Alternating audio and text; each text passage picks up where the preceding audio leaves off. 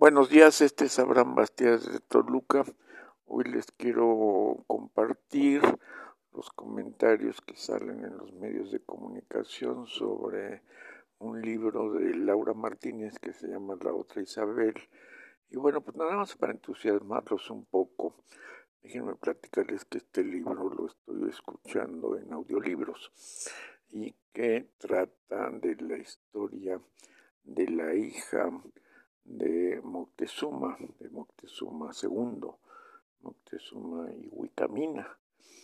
Eh, les voy a dejar algunos pequeños fragmentos, eh, quizá no menos de una hora, eh, para que ustedes se den idea de qué libro trata. Este, yo lo estoy escuchando en audiolibros.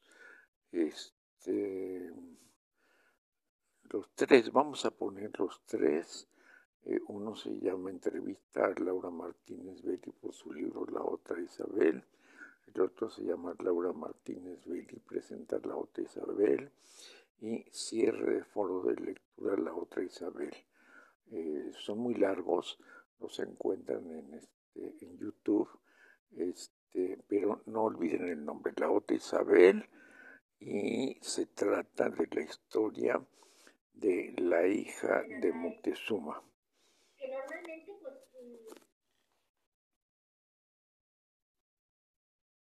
Denme un segundo para que se conecte con la red.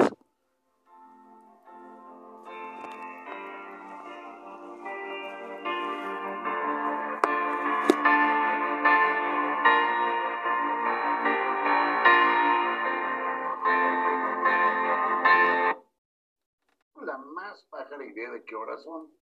Porque aquí esto no es en vivo, tampoco es en muerto, está grabado. Entonces, si nos ven ahorita o al rato, pues ya más o menos lo mismo. Y si nos están viendo en la librería, no se les olvide comprar nuestros libros, por favor, pues obras maestras de la literatura. Y aquí tenemos ni más ni menos, en persona. A ver, déjenme ponerlo así. Digo, yo sé que está chueco, pues, para que no de charol. Ah, Laura Martínez Belli con la otra Isabel. He de decirles, perdón que empiece con esto, esta novela es un desplante de adeveras es un desplante. Esos que esbelta no es, pero les cuento dos cosas que me pasaron. Cuando a mí me llegó el sábado, bueno, el sábado de, esta semana, y Paluna ya me había echado las casi 500 páginas, lo que quiere decir que el asunto está bueno, ya no, no, no, no, no, no había manera de soltarla, está bien buena.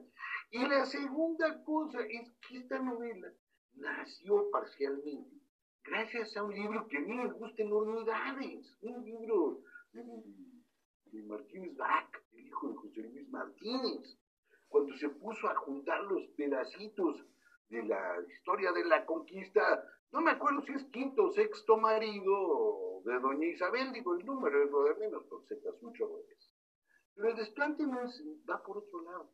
Escribir una novela de este personaje, caramba, no es poca cosa, ella es todo. Perdón que lo diga, es mucho. Y escribir sobre la Malinche tiene una gracia.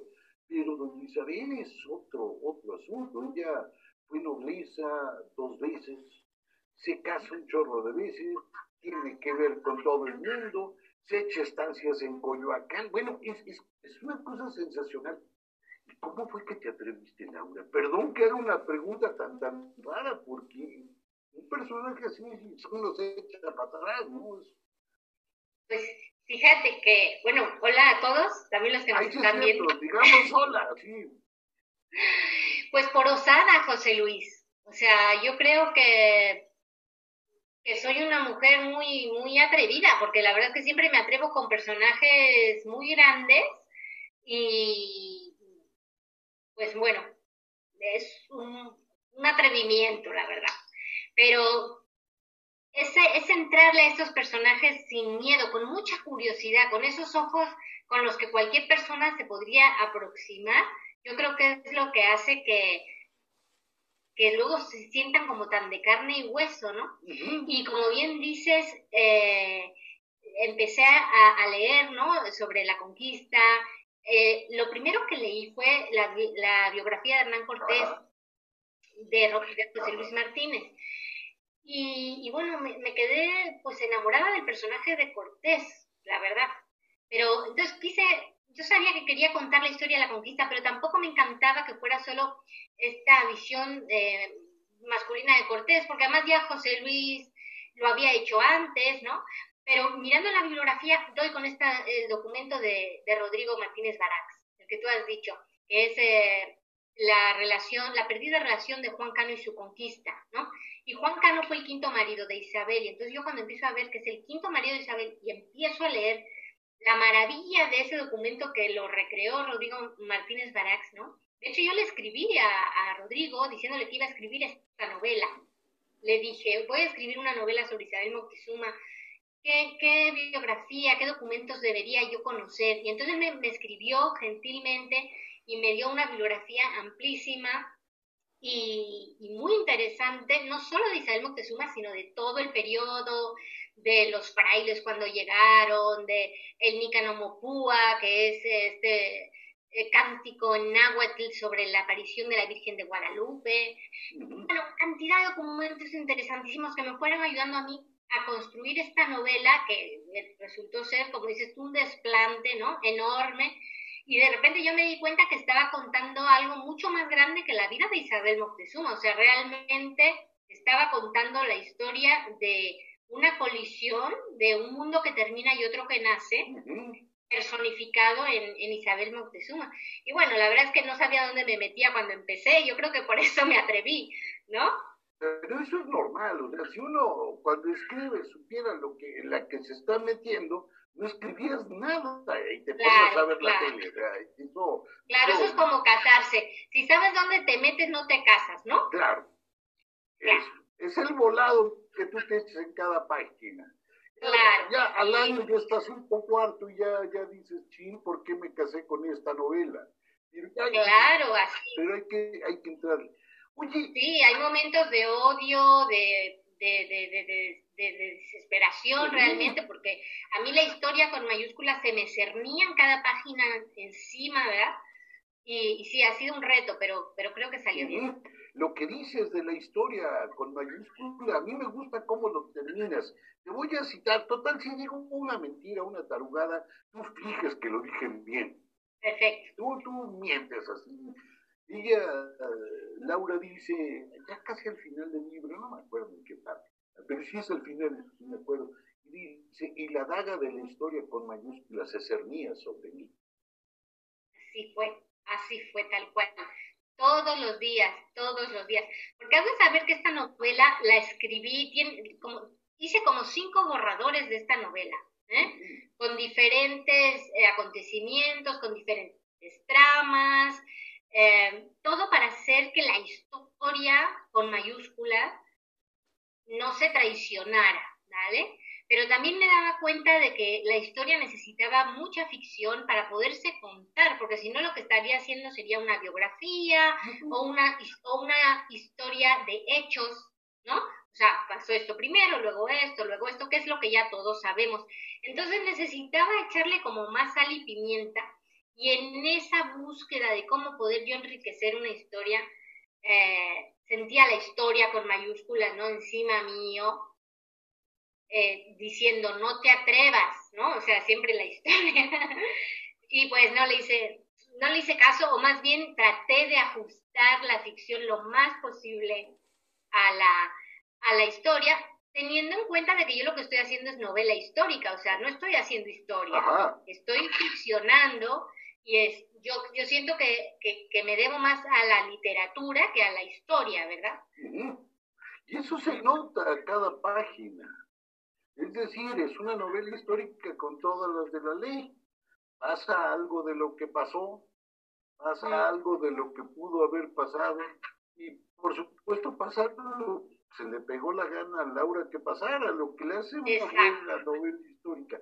Oye, pero a pesar de esta daga que tenías así encima eh, de la historia con mayúscula, hubo una cosa que me dejó absolutamente pasmado.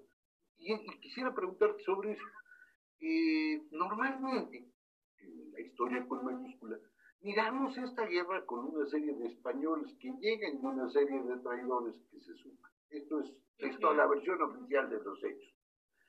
Pero últimamente, bueno, estoy hablando de los últimos 10, 15 años de trabajo histórico, se ha llegado a la conclusión bastante obvia, que los españoles no eran tan poderosos, que los españoles tienen que pactar, que los indígenas también los usan a los españoles. Es decir, es, una guerra indígena, es una guerra española, son acuerdos de un lado y de otro, eh, es una historia mucho más compleja. Lo que me sorprendió, vamos, no, no desde la página 1, pero por ahí de las 10 en adelante, es que esa presencia de la negociación, ya, ya digamos, eh, españoles, indígenas, estos privilegios que tienen que conservar y dar, esto, todo esto está ahí. Es decir, la, historia con mayúscula queda, según yo, perfectamente bien librada, es decir, alguien malvado como el Matthew Bastard, que es un, de mejores que hay ahorita, le pondría 10, ¿eh? te la volví al libro de texto. Muchísimas gracias. Pues es que yo creo que hay una, hay una, eh, hay una norma cuando se hace novela histórica, yo que, yo que doy clases también de novela histórica, que yo les digo a mis alumnos siempre y es, si quieres inventar, documentate, ¿no? O sea, si quieres inventar, documentate porque necesitas tener como muchísima información para poder eh, crear una trama, ¿no? Una trama verosímil y además una trama que no traicione a la historia. Entonces, cuando yo empiezo a escribir esta novela, y como, y como el chispazo creativo viene precisamente de leer La perdida relación de la Nueva España de Juan Cano, ¿no? Que es una maravilla. Eh, veo la cantidad de información que hay sobre la llegada de los hombres de Pánfilo de Narváez que normalmente, pues mm, yo por lo menos no conocía qué había pasado con esos hombres, pero para nada, o sea, solamente conocía que habían llegado y que Cortés eh, había ido a pelear con ellos y que les había ganado y tal, que se había sumado a sus huestes, ¿no? La cantidad de hombres de Pánfilo que en teoría lo iban a, apresar a él. Y como está tan bien narrado y tan bien contado por el propio Juan Cano, eh, que además era marido de Isabel, digo, yo esto no lo puedo dejar de contar, tengo que contarlo.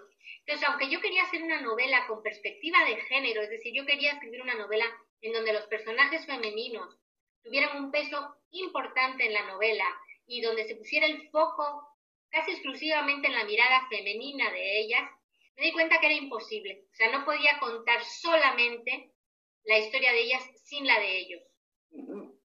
Entonces, eh, empecé a entretejer, digamos, esa trenza, eh, porque además se me iban a juntar al final esos personajes, ¿no? Esos hombres que llegan con Pánfilo Narváez van a ser los maridos de Isabel Moctezuma, los, los cristianos, porque luego también estaban los mexicas.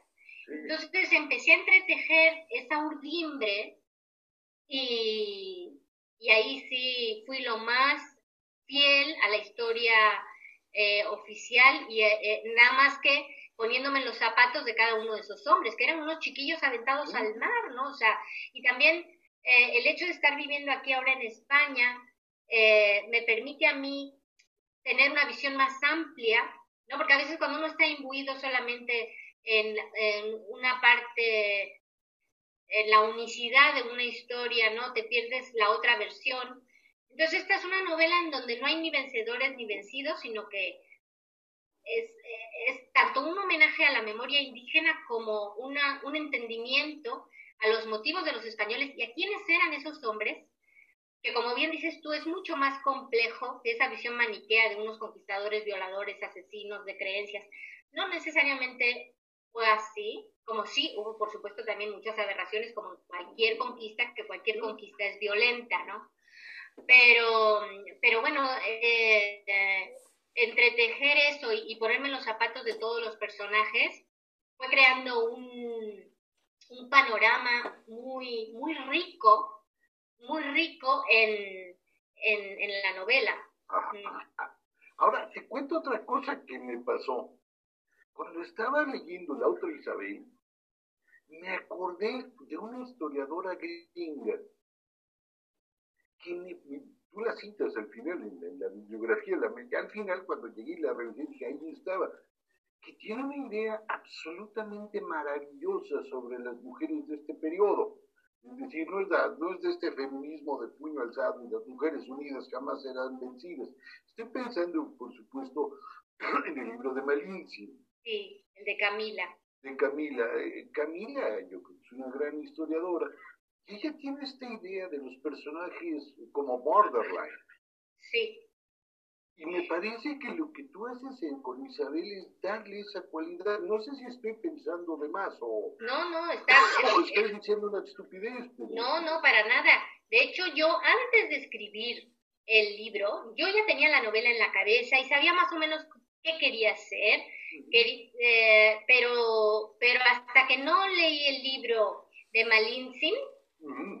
Eh, que además lo pedí a México porque aquí en España no se conseguía, me lo mandaron, me lo mandaron de la editorial y en fin, hasta que no lo leí, eh, no empecé a escribir porque es un libro que refleja perfectamente bien el, el pensamiento de las mujeres de esa época y, el, y fue fundamental para mí para poder eh, crear el personaje de Malinche, el de Malinali, Malintzin, en, en mi novela. Es una mujer eh, que sabe muy bien en dónde está parada, eh, que es una esclava, que está sirviendo a un señor, o sea, que no es una traidora, no es una traidora, que eso también es una narrativa que creo que cuanto antes empecemos a cambiar, eh, porque ahora que se habla tanto de empoderar a las mujeres, o sea, la primera que hay que empoderar es a Malinche, ¿no? O sea, porque fue una mujer inteligentísima, que hizo lo mejor,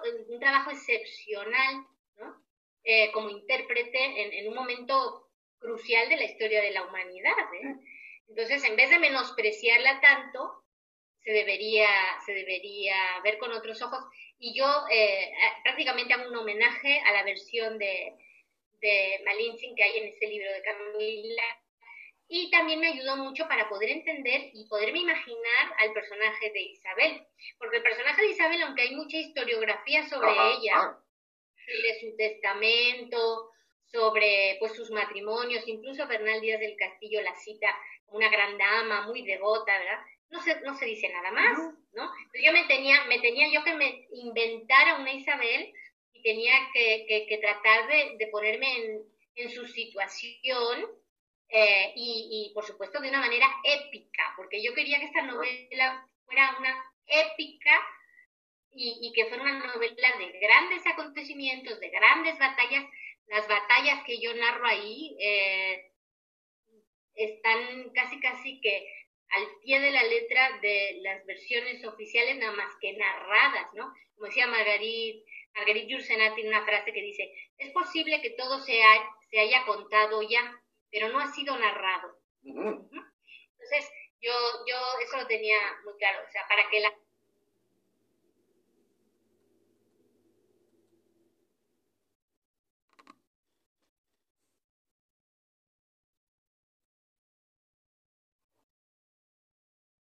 También ya estamos en vivo. Hola. ¿Qué tal, Laura? Buenas tardes. Este, ¿Qué tal? ¿Cómo estás? Muy bien, muy contenta de estar con ustedes hoy. Nosotros muy honrados en que hayas aceptado. Sabemos que estás con muchas entrevistas porque el libro ha sido un buen éxito, se está vendiendo allá, bueno, sobre todo aquí. Este, y bueno, pues estamos muy agradecidos que hayas hecho este espacio para platicar con nosotros. Nada, nada, el gusto es mío. Pues de igual manera, este, Laura, te agradecemos el que, el que nos acompañes aquí en Recomiéndame un buen libro. Estamos súper encantados que, que, seas parte de, de, este grupo lector, ¿no? La verdad es que lo hemos disfrutado tu libro bastante. Este, yo creo que ahorita con los lectores que están aquí presentes, pues tú misma te vas dando cuenta, ¿no? De todos los elogios que, que fuimos teniendo a lo largo de estas cuatro semanas que fuimos eh, comentando, que fuimos desmenuzando, que fuimos este, analizando tu libro. Y la verdad es que creo que todos estamos muy a gusto con esta, con esta gran obra. estoy pues muy, muy curiosa porque es la el primer encuentro con lectores que tengo. Eh, o sea, mi primer encontronazo con, con, los lectores son ustedes, así que pórtense bien, ¿eh? Por favor. muy bien, estamos, estamos muy contentos. Me alegro, me alegro mucho. Ahí, les digo, tengo mucha curiosidad por saber qué les pareció el libro, porque hasta ahora todo ha sido entrevistas con periodistas y así, pero con lectores todavía no. Así que estoy tan nerviosa yo aquí. No, no, no, no, no, estamos aquí en un ambiente cordial y entre amigos. Así que no tienes por qué estar eh, nerviosa, al contrario, estamos muy agradecidos por lo que nos has regalado en este libro. Muchas gracias, muchas gracias. Pues eh, amigos de Recomiendan un buen libro, muy buenas tardes. El día de hoy tenemos el gusto que nos acompañe desde Madrid la escritora que podemos decir que es parte mexicana y parte española, Laura Martínez Belli. Yo estoy naturalizada mexicana, ¿eh? Ojo. Sí, a veces sí, parece que los que los naturalizamos como que somos menos mexicanos. No, no, no, por supuesto. Sí. Y eso lo, y eso lo agradecemos porque en este libro justamente está la, la, la, la muestra de tu amor por México. Así es. Y bueno, y en, y en, y en Carlota también, por supuesto. Y bueno, eh, el día de hoy estaremos charlando eh, acerca de la otra Isabel, la historia de la única heredera de Moctezuma, contado como nunca antes. Nosotros hemos estado en las últimas cuatro semanas leyendo este libro y estamos encantados. Y el día de hoy, bueno, pues tenemos aquí a Laura para que nos platique todo lo que, lo que, lo que no está en el libro y lo que sí está y que a lo mejor no lo, no lo entendimos. Así es que, Laura, bienvenida. Albert ahorita va a leer una pequeña semblanza y nos arrancamos con las preguntas. Perfecto. Perfecto. Pues buenos días amigos de Recomienda un buen libro. Eh, Laura Martínez Belli nació en Barcelona, hija de español y nicaragüense, y ha vivido en Panamá, España y México, por lo que dice sentirse ciudadana del mundo. Tras una breve incursión en las ciencias de la información, se formó en Historia del Arte, área en la que se desempeñó en museos, instituciones culturales y galerías de arte tanto en Madrid como en la Ciudad de México. Su primer libro, Por si no te vuelvo a ver, Planeta 2007, se colocó inmediatamente a la cabeza de las listas de los más vendidos en México. El ladrón de cálices, Planeta 2010, también ocupó durante varias semanas los primeros lugares en ventas y Las dos vidas de Floria, Planeta 2012, su tercera novela, se tradujo al italiano con gran éxito. La última página fue finalista del Premio Letras Nuevas de Novela 2013. Carlota, Planeta 2017, se convirtió en un éxito de ventas y en un referente contemporáneo sobre la vida de la emperatriz que enloqueció de amor. Y hoy está aquí en Recomienda muy buen libro para hablar de su más reciente libro, La otra Isabel, libro que estuvimos leyendo aquí en nuestro foro de lectura del día jueves. Pues Laura, bienvenida seas y pues bueno, comenzamos ya con eh, perdón, antes de comenzar con la parte de, preguntas, sí nos gustaría que a lo mejor eh, tú con tus propias palabras nos dijeras un poquito de qué va tu novela, ¿no? Para, para todos aquellos que, que todavía no tienen la oportunidad de leerla, pues este video se queda grabado tanto en Facebook como en YouTube y sea como un referente para, para aquellos que, que te quieran conocer o que ya te conocen, pero todavía no conocen la otra Isabel. Adelante. Pues un saludo a todos, lo primero. La otra Isabel es la historia de un periodo muy importante en la, en la historia de la humanidad, no solo de México, que es la historia de desde que los españoles conquistan lo que fue Tenochtitlan y la construcción de la Nueva España. Y como columna vertebral de toda esta historia está Isabel Moctezuma, la hija predilecta de Moctezuma Xocoyotzin, Moctezuma II, que eh, fue una niña cuando sucedió todo esto y por circunstancias de, la vida que se narran en la novela, ella tuvo que evolucionar y aprender a convivir en ese mundo nuevo que nacía. Entonces, es la historia de, a través de la vida de, Isabel Moctezuma, antes llamada Tecuichpo, de toda esta transformación, de todo este nuevo mundo que nace, de un, mundo que desaparece y otro que nace, y, y todo salpimentado con la intriga eh, de, de, Leonor Cortés, que es eh, una, una, hija mestiza que está intentando descubrir eh, sus orígenes. Esa es la parte, la parte más de ficción. es una historia muy, muy grande, porque es una historia de grandes acontecimientos históricos, pero narrada desde el punto de vista humano y em, sobre todo también tiene un punto de vista femenino, porque las historias de conquista y de guerra siempre nos las narran desde el punto de vista masculino, porque pues parece ser que las mujeres ahí no pintaban nada, ¿verdad? Y yo dije, no. Ahora vamos a contar la historia desde un prisma mucho más grande, más atractivo, más interesante, porque además las mujeres mexicanas son bien aguerridas. Y, y era hora de que alguien, de que alguien contara esta historia. Muy bien, pues muchas gracias. Eh, Mayela, por favor, con tu pregunta, adelante. Hola Laura, me da mucho gusto conocerte y te agradezco que estés aquí con nosotros. Yo, a mí me gustó mucho, mucho todo lo que abarca, ¿no? La novela. Y, pero me gustó muchísimo el personaje de Marina. Nunca había leído mucho de ella y me gustó mucho cómo lo desarrollaste. Yo quisiera saber cómo fue ese proceso de, de, documentación tuyo, de investigación y al final la satisfacción que a ti te dejó crear este personaje de Marina. Gracias. Gracias, gracias Mayela por su pregunta. El personaje de Marina es un personaje que seduce, que seduce muchísimo eh, desde mucho tiempo. Fíjate que es muy importante tu pregunta porque Marina para mí fue la clave, fue la clave para poder entender a Isabel, fíjense. De, de Isabel Moctezuma hay documentación, hay mucha historiografía, es un personaje del que los historiadores se han interesado muchísimo y gracias a eso yo me pude acercar a ella, pero siempre desde el lado eh, historiográfico, ¿no? O sea, no desde el lado de la novela, sino desde el lado de la historia. Eh, y Marina, a mí, por otro lado, es un personaje que me, siempre me ha apasionado, porque a mí siempre me ha parecido que Marina era una mujer inteligentísima, una mujer injustamente tratada por, por la historia, eh, por, por, la versión oficial, el, el malinchismo, ese, esa frase, ese adjetivo tan feo que, que le atribuyen a ella, por haberse, por haberse digamos, eh, unido a los españoles y ayudado a los españoles a, a, entenderse con los mexicas, que fue lo que ella hizo, eh, me parece totalmente injusto y eh, nunca me ha gustado cómo se ha tratado a Marina. Afortunadamente esta narrativa de Marina ya está cambiando y yo leí para documentarme, encontré un libro de Camila Tausen, que lo cito al final en la bibliografía, eh, que se llama Malintzin, eh, la historia de una mujer en la conquista de México, o, o algo así, creo que es el subtítulo.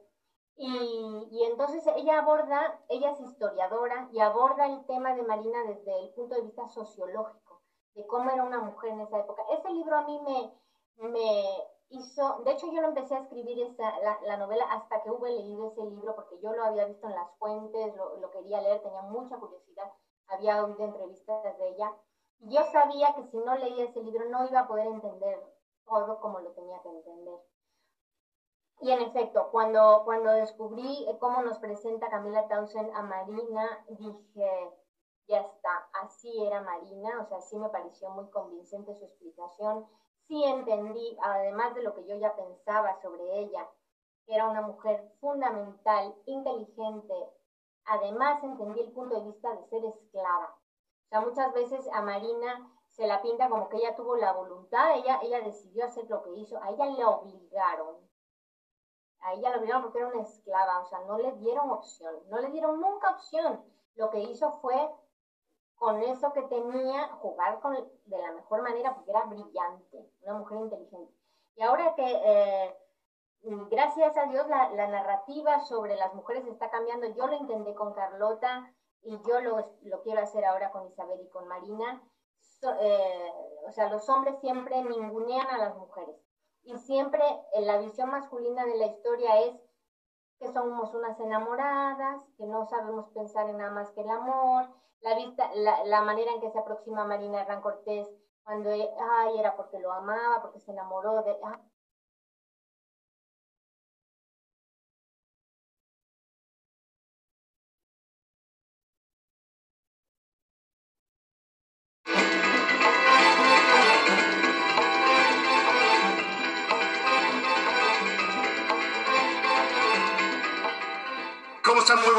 bienvenidos al En 15 de hoy. Miren lo que tengo en mi mano y miren a quién tengo desde España, donde vive y donde está. Eh, Laura, ¿cómo estás? Muy bien, muy, muy contenta de estar platicando contigo, de la otra Isabel, de verte. En fin, en estos tiempos rarísimos. En estos eh, tiempos, sí. La otra Isabel, lo empezaba a leer y pensaba y decía, para una mujer que ha vivido en los dos países, que es de alguna manera de los dos países, debe haber sido interesantísimo hablar de esta mujer, de esta Isabel, que no se llamaba Isabel, que nació aquí y que se la llevaron para allá y se cambió el nombre Isabel. Algo debe ser interesante para ti.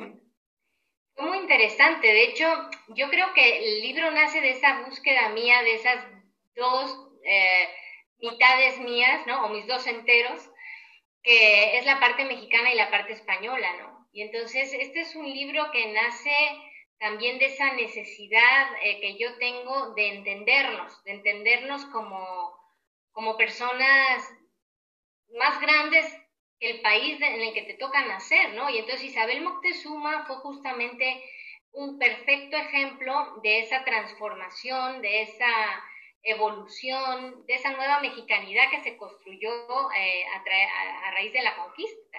Claro, porque ella es hija de Moctezuma y se la llevan los españoles. No, pero no se la llevan. no, se, la, llevan. ella se queda, se queda en México, pero... Eh, pero la se la llevan, se la llevan. ¿no? Metafóricamente se la transforman. ¿no? La transforman, ¿no? Este, y se cambia el nombre y tiene que liarse con la religión y con mil cosas. Y también aprovechaste para contar un poco ese momento que hoy está tan discutido, además, ¿no? Ese momento de 1521, ¿no? Es que, claro, a raíz del quinto centenario eh, pues, han surgido hispanistas, han, surgido personas a favor, en contra de las versiones, ¿no? De las más clásicas, de, de las nuevas narrativas, y hay para todos los gustos y para todos los colores hay, ¿no? Pero la historia de la otra Isabel, justamente, cuando yo empecé a escribirla, fue hace pues dos o tres años, en 2018 creo que empecé a escribirla, y surgió de, de, ese entendimiento, de esa reconciliación entre, entre, entre naciones y, y, la historia de Isabel Moctezuma me pareció interesantísima precisamente por eso, porque es hija de Moctezuma, era la hija favorita de Moctezuma, Xocoyotzin, y cuando eh, llega Hernán Cortés, en esa diplomacia que estaba eh, tratando de, de crear Moctezuma, se la da le da a su hija predilecta Hernán Cortés y le dice, llévatela contigo. Y de hecho en la noche triste se la, se la lleva Cortés a ella y a otras hermanas, ¿no? Y perecen muchísimos en la noche triste, eh, la que hoy llaman otros la noche de la victoria, ¿no? Pero que fue tristísima para todos, aunque ganaran, aunque perdieran. Y, y ella empieza una transformación, una transformación porque a esta mujer después la van a casar con tres españoles sea, a ella la utilizaban como llave, como moneda de cambio un poco para, para legitimar procesos. Y es una historia muy interesante de una mujer y de muchas mujeres de la conquista, porque sale ella y salen todas las demás. Y un poco de eso te quería decir, que es interesante ver desde los ojos y, a través de una mujer una historia que básicamente conocemos por hombres. Exacto, porque... Y a través de las historias de los hombres, ¿no? Exacto, eh, la narrativa siempre ha sido masculina y la historia también, y hay cantidad de mujeres eh, en la historia que son solamente un pie de página, eh, una mención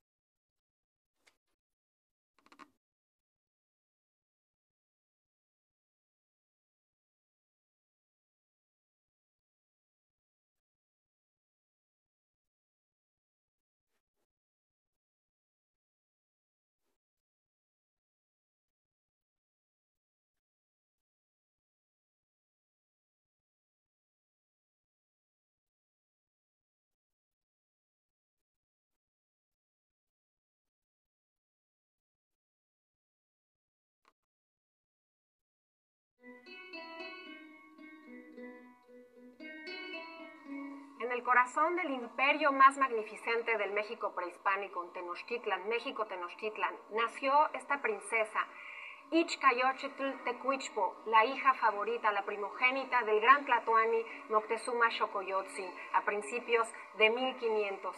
Esta niña encarnaría como mujer lo que sucede tras la conquista, el sincretismo de dos culturas, y en sus entrañas ella lo va a vivir. Y ese es el linaje de Tecuichpo que tras la muerte de su padre y tras la noche triste el 30 de junio de 1520 es rescatada nuevamente por los suyos y la casan con Cuitláhuac, su tío, el penúltimo Tlatoani. Después, al morir este de viruela, ella es casada nuevamente, una niña, con el último Tlatoani, con Cuauhtémoc. Tras el terrible sitio de Tenochtitlan, finalmente, el 13 de agosto de 1521, es tomado prisionero Cuauhtémoc en ese momento caería para siempre el imperio mexica y en ese momento Tecuichpo se convertiría en otra mujer. Como las piedras del Templo Mayor fueron utilizadas para construir, por ejemplo, la catedral, ella misma utilizaría esas piedras de lo que había sido su vida para convertirse en una nueva mujer, en Isabel Moctezuma. Isabel Moctezuma queda al cuidado de Hernán Cortés, tiene una hija con él, es una relación desastrosa. Eh, Leonor Moctezuma es la hija que tuvieron ellos dos. Y sin embargo, la nobleza y el linaje de la hija del antepenúltimo Tlatuani va a ser respetada tanto por Hernán Cortés como por Carlos V. El emperador le otorga a ella no nada más ese linaje, sino también ese nuevo mundo le otorga la calidad de la primera encomendera, señora de pueblos con pueblos. Eh, es una vida extraordinaria la de Isabel Moctezuma. Tras conocer eh, por los frailes franciscanos la religión católica, se convierte en una mujer muy piadosa, una, una convencida católica y encarna en sus entrañas el sincretismo religioso, el mestizaje, la fundación de México. Isabel Moctezuma es la mujer fundacional de nuestra historia y de la conquista.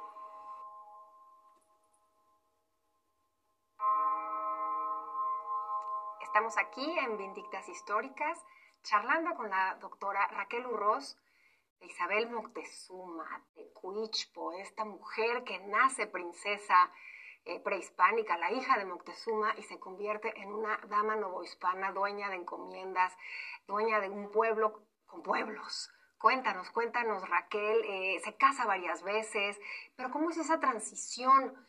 De tener estos esposos, esposos de la realeza, imagínate de dónde viene la hija de, Moctezuma, y al final termina casada también con tres importantes españoles. Cuéntanos. Sí, bueno, tu tocaya. Ah, sí, sí, sí. Este, yo creo que Isabel, o sea, para hablar de Isabel, este, digamos que lo importante es ponerla en este contexto de transición, y por eso es única, ¿no?